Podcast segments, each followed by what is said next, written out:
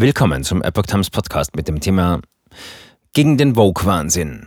CPAC kommt nach Ungarn. Gott, Heimat und Familie. Ein Artikel von Silvia Akbar vom 19. Mai 2022. Die größte konservative Konferenz der USA kommt nach Ungarn. Warum gerade dorthin? Weil das kleine Land eine Bastion des konservativen Widerstands gegen die ultraprogressive Linke ist, sagt der Organisator. Bei der wohl größten politischen Konferenz in den USA kommen die konservativen Kräfte zu Zehntausenden einmal jährlich zusammen. Die Conservative Political Action Conference, CPAC, hat in den Vereinigten Staaten eine Tradition von einem halben Jahrhundert. Nun kommt die Konferenz das erste Mal nach Europa und wird am 19. und 20. Mai in Ungarn abgehalten. Warum gerade Ungarn, ist für Organisator Miklos Santo klar. Es ist unumstritten, dass die erfolgreichste politische Bewegung der westlichen Zivilisation heute die ungarische Rechte ist.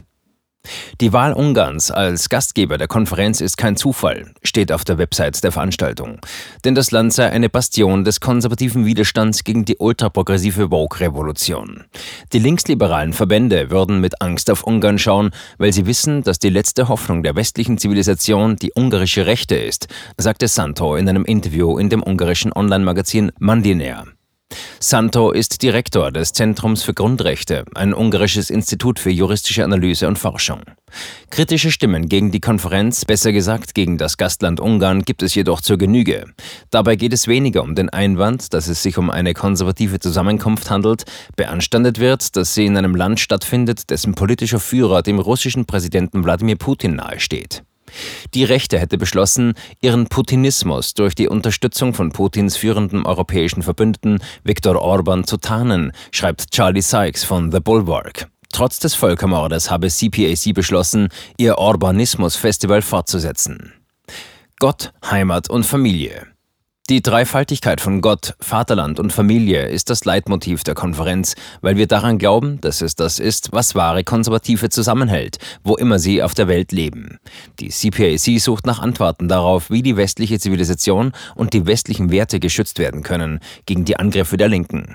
Solche Angriffe gäbe es auf der ganzen Welt. Der globale neomarxistische Vogue-Wahnsinn greift in der Tat konservative Werte überall nach dem gleichen Mechanismus an, sagt Santo.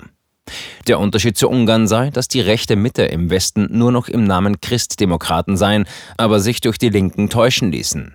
In Ungarn hingegen hätten sich die Rechten dem Kampf gestellt und es geschafft, die Denkweise der Gesellschaft umzudrehen.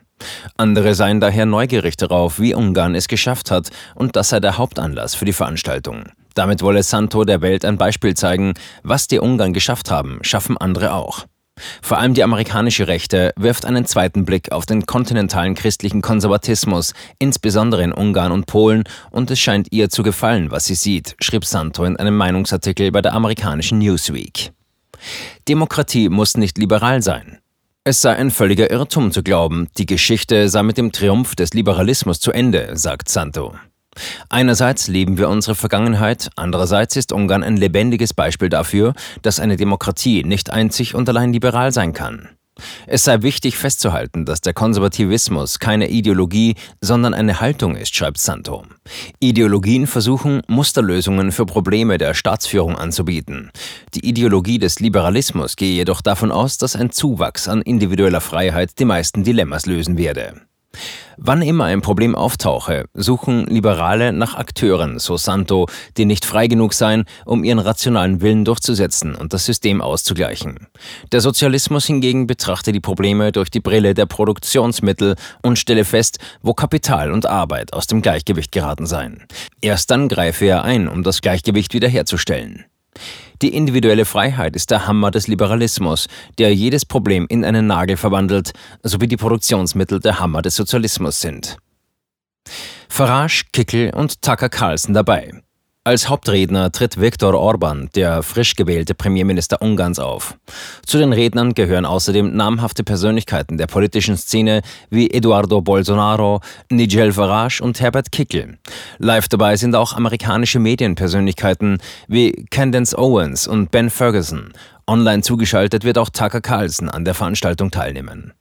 Außerdem werden politische Denker, Journalisten, Meinungsführer und Forscher aus Südamerika, Australien, Japan, Israel und vielen europäischen Ländern sowie aus den Vereinigten Staaten kommen.